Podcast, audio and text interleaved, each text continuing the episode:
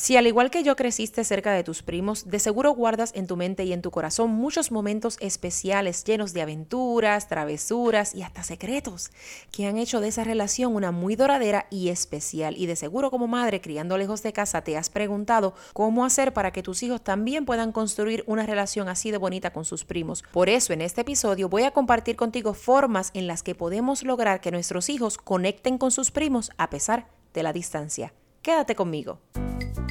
Criando lejos de casa te da la bienvenida al episodio número 16. Mi nombre es Katy Pacheco y ofrezco este espacio para compartir contigo opiniones y estrategias en base a mi experiencia como madre y educadora que cría lejos de su país y de su familia, con el propósito de crear una red de apoyo y aprendizaje por el bienestar propio y de nuestros hijos. Hoy es miércoles 20 de octubre del 2021 y esta semana quiero hablar contigo acerca de cómo fomentar una conexión sólida entre primos a pesar de la distancia. Hola mi gente linda, qué bueno saludarte por aquí en este episodio de este nuestro podcast Criando lejos de casa. Si esta es la primera vez que te unes a esta plataforma, te doy la más cordial bienvenida y espero que este contenido sea de valor para ti. Como bien mencioné en la introducción, Habemos muchos de nosotros que estamos criando lejos de casa que tuvimos la dicha, la bendición, el placer de crecer rodeados de nuestros primos, porque la mayoría de nosotros crecimos en Puerto Rico y nos hemos mudado entonces a otro país, a otro lugar, pero guardamos esas memorias con nuestros primos, ¿verdad? Bastante cerquita al corazón y en mi caso, yo tengo que admitir que me da nostalgia. Y a veces hasta tristeza de saber que mis hijas se están criando y están creciendo lejos de sus primas.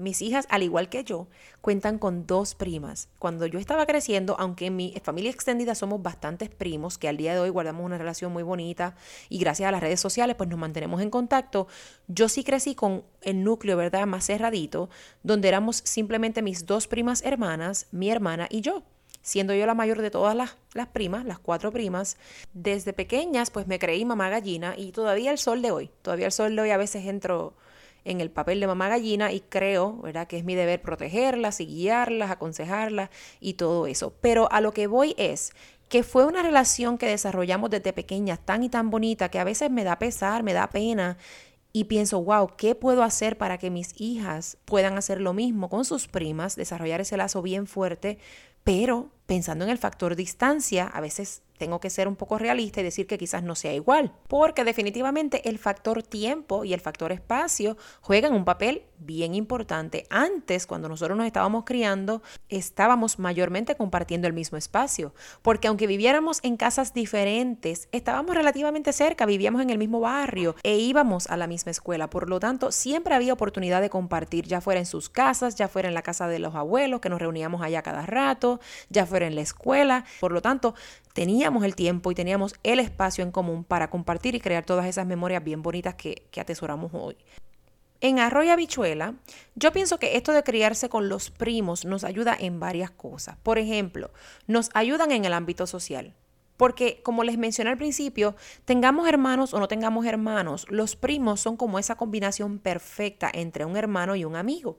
Y con los primos muchas veces es que aprendemos a desarrollar estas destrezas sociales donde venimos con diferentes trasfondos, ¿verdad? Porque estamos siendo criados en un hogar diferente, que aunque estemos relacionados, hay unas reglas en un hogar que quizás no las hay en el otro, quizás, ¿verdad? Hay unas costumbres en un hogar que no las hay en el otro, hay una disciplina en un hogar que no la hay en el otro, y de esa manera fuimos aprendiendo unos valores que al sol de hoy nos sirven de ayuda, porque tuvimos que aceptar, tuvimos que respetar y entender que podemos estar juntos, pero no revueltos, que aunque sí tengamos algunas cosas en común, vamos a tener unas cosas que son diferentes pero aún así podemos desarrollar una relación sólida y duradera, donde nos respetamos y nos valoramos aún con nuestras diferencias y similitudes. Así es que ahí eso es un punto a favor en cuanto a la crianza con nuestros primos.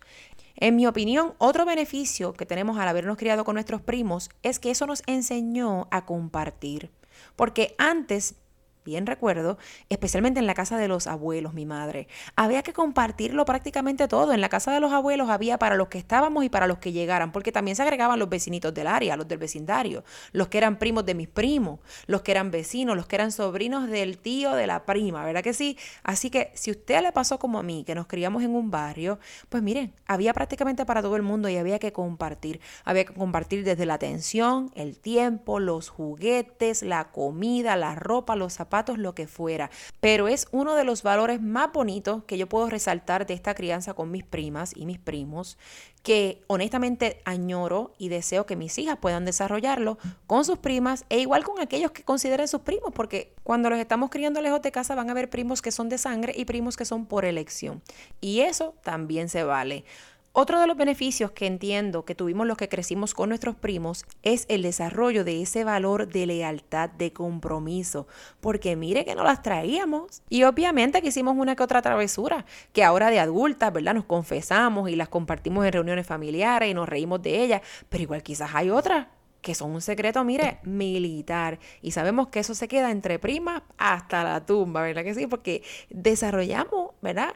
Esa lealtad, ese compromiso desde muy pequeña. Y quizás hay cosas que, miren, pues claro que las vamos a compartir, pero hay cosas que guardamos, atesoramos y son parte valiosa de nuestra relación.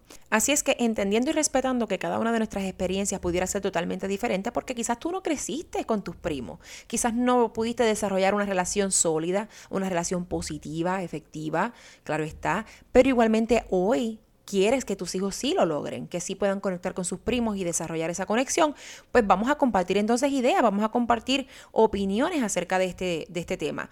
En mi opinión, con mis hijas, hablo por experiencia propia, desde que son muy pequeñas, desde que eran infantes, desde que estaban ya en la etapa toddler, trabajamos mucho lo que son las fotos. En nuestra casa siempre hemos tenido muchas fotos, e igualmente nuestros celulares, que siendo álbumes digitales, podemos guardarlas fácilmente y cargarlas a donde quiera que vayamos. Así es que constantemente las exponemos a fotos, a videos, y por eso desde pequeñas ellas han podido identificar quién es Emma y quién es Sara, que son sus primas hermanas, porque han estado expuestas a esa imagen digital que conectaron con un nombre y saben que son sus primas.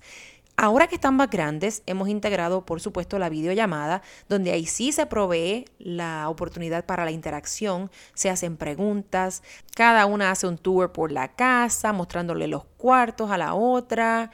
Ellas han jugado hasta el escondite en esta casa. Cuando vienen las titis, eso se forma la algarabía, porque entonces se llaman por FaceTime y juegan al escondite. En una cuenta hasta 10 en Puerto Rico, mientras las que están acá se esconden y viceversa. Y eso honestamente me hace tan feliz, me hace sentir tan bien porque a pesar de la distancia y hasta sin darse cuenta, están desarrollando esta relación de primas divertida, con complicidad y especial que yo añoro para ellas. Así es que las fotos, los videos y las videollamadas deben formar parte esencial tu plan para que tus hijos puedan conectar con sus primos y desarrollar estas relaciones bien bonitas y duraderas. Otra forma en la que considero que podemos fomentar una relación sólida entre primos a pesar de la distancia es permitiéndoles que se envíen cartas. Yo sé que eso quizás usted piensa que está anticuado, que ya eso no se hace, pues miren, vamos a ponerlo en práctica. El correo sigue abierto, el papel no se ha acabado. Están los lápices, las crayolas, los niños pueden dibujar, pueden hacer una tarjeta, pueden hacer algún dibujo, pueden compartir algún detalle. Para darte un ejemplo, un día Emma, la prima mayor de mis hijas, está envolviendo unos regalos en su casa que le pidió a su mamá que por favor la ayudara a envolver para enviárselos a su prima Lola. Cuando la mamá me comenta lo que ella está envolviendo son juguetes de ella. Juguetes que quizás ya ella no usa o juguetes que quizás pues nada, no estaba interesada en ellos o juguetes quizás que son especiales para ella y ella quería compartirlos con su prima. Y eso a mí me causó tanta emoción y, le digo, le digo que este tema a mí me toca bien, bien de cerca porque digo, wow, como es el corazón de un niño. O sea, desde que estas niñas tienen uso de razón, quizás han compartido físicamente dos o tres veces.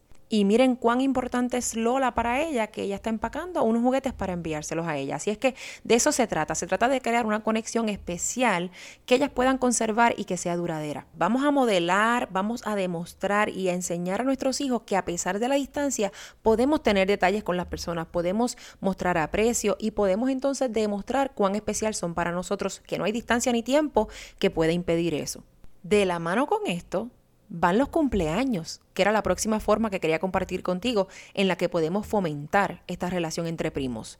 Los cumpleaños, especialmente los niños a edad temprana, que les encanta celebrar cumpleaños, ¿cómo no vamos a tener al primo o a la prima como uno de los invitados especiales, formando parte de la celebración y que a través de una videollamada pueda cantar cumpleaños, que a través de una videollamada quizás pueda salir en una foto porque esas son memorias, memorias que van a quedar grabadas y aunque la mesa esté rodeada de amigos o de primitos por elección, que ese primo o esa prima tenga su lugar, porque definitivamente puede hacer la diferencia en la relación que queremos fomentar en ellos.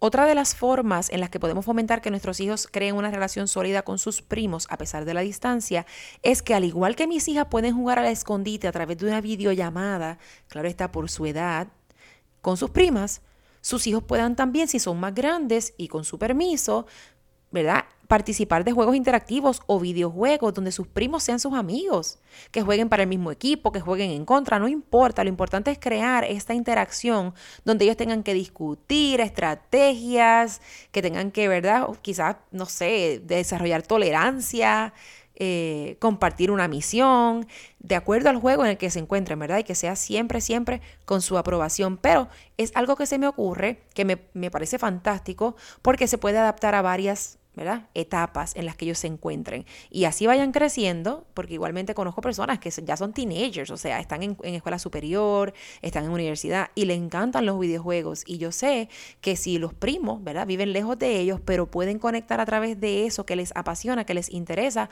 pues ¿por qué no vamos a fomentarlo? ¿Por qué no vamos a fomentar que, ¿verdad? Puedan crear una relación sólida de esa manera. Y por último, pero no menos importante, hay una forma en la que entiendo que es bastante particular, pero igualmente podemos impactar positivamente la vida de nuestros hijos, ¿verdad? Porque se enseñan unos valores y es el valor de compartir, el valor de aprovechar, el valor de agradecer. Y esto lo logramos a través de compartir su ropa, sus zapatos cuando ya no les sirven. Yo no sé quién esté de acuerdo conmigo o no, pero en mi caso yo siempre en mi familia hemos vivido esta tradición donde lo que no nos sirve y está en buenas condiciones, pues mire, quizás le pueda hacer de provecho a otro y no tenemos ningún reparo en, como decimos, pasarlo para adelante para que otra persona lo aproveche.